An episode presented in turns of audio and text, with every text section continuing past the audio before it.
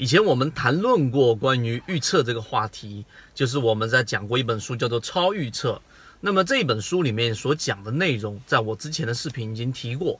那今天我们还是用缠论的这个解读来告诉给大家，到底什么是预测。首先，预测它并不是一个上帝式思维，认为说好像我就能知道这个个股或者说行情未来的一个方向，然后呢，它必然往这个方向走。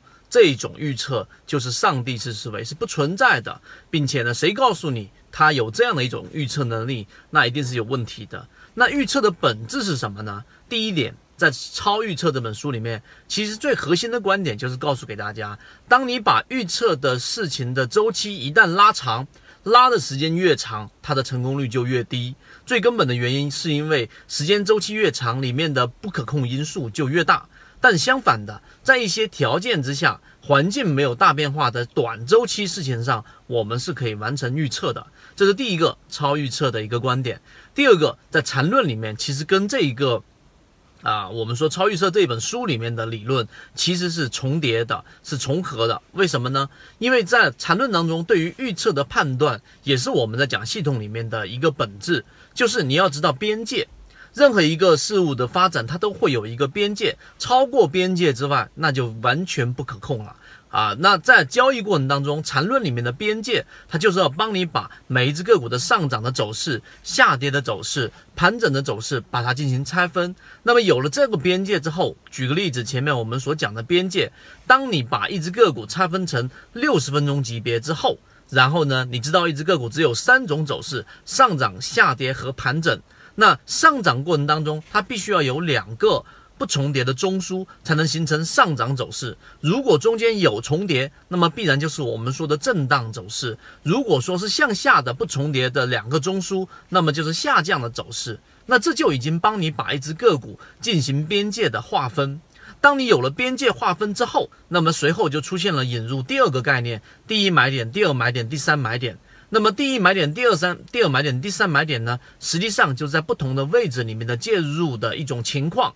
那好，这些讲完之后，就告诉给大家到底什么是预测。预测就是当你有边界的情况之下，对于出现的某几种情况都有预设的操作条件。当它的这一个事情一旦往某一个事情的角度方向发展了之后，你就按照这种方向来进行操作。如果它向上走啊，形成了一个中枢，那么这个时候出现的是第二买点，好介入。如果它没有向上走，按照我们所说的重叠，那么它必然也会由三笔构成一个我们所说的一个中枢位置。那好，我们在第二笔回落的时候，第三笔反弹没有上行，把股票给卖掉。如果向下走，那么同样也会经历刚才我所讲的第二个这个步骤。当这些东西你明确了之后，这个就是我们所说的预测。所谓的预测，归根结底，最后就变成了那一句话：走势中完美。那我们用更加通俗易懂的语言，就是告诉给大家，你要想在市场里面完成所谓的预测，其实你可以用更好的词汇去理解，叫做预判。你要对事情发展的几种必然出现的情况。假设好你的一个操作的一个条件，那么最终一旦出现之后，你就会了然于心，你就会下单如有神，你就不会彷徨，不会因为贪婪而操作错，不会因为恐慌而操作错了。那么这些讲呢，只是一个框架，我们还会有更加完整的系统的这一个操作细节。如果你想了解，可以找到我们圈子。希望今天我们的三分钟对你来说有所帮助。好，各位再见，和你一起终身进化。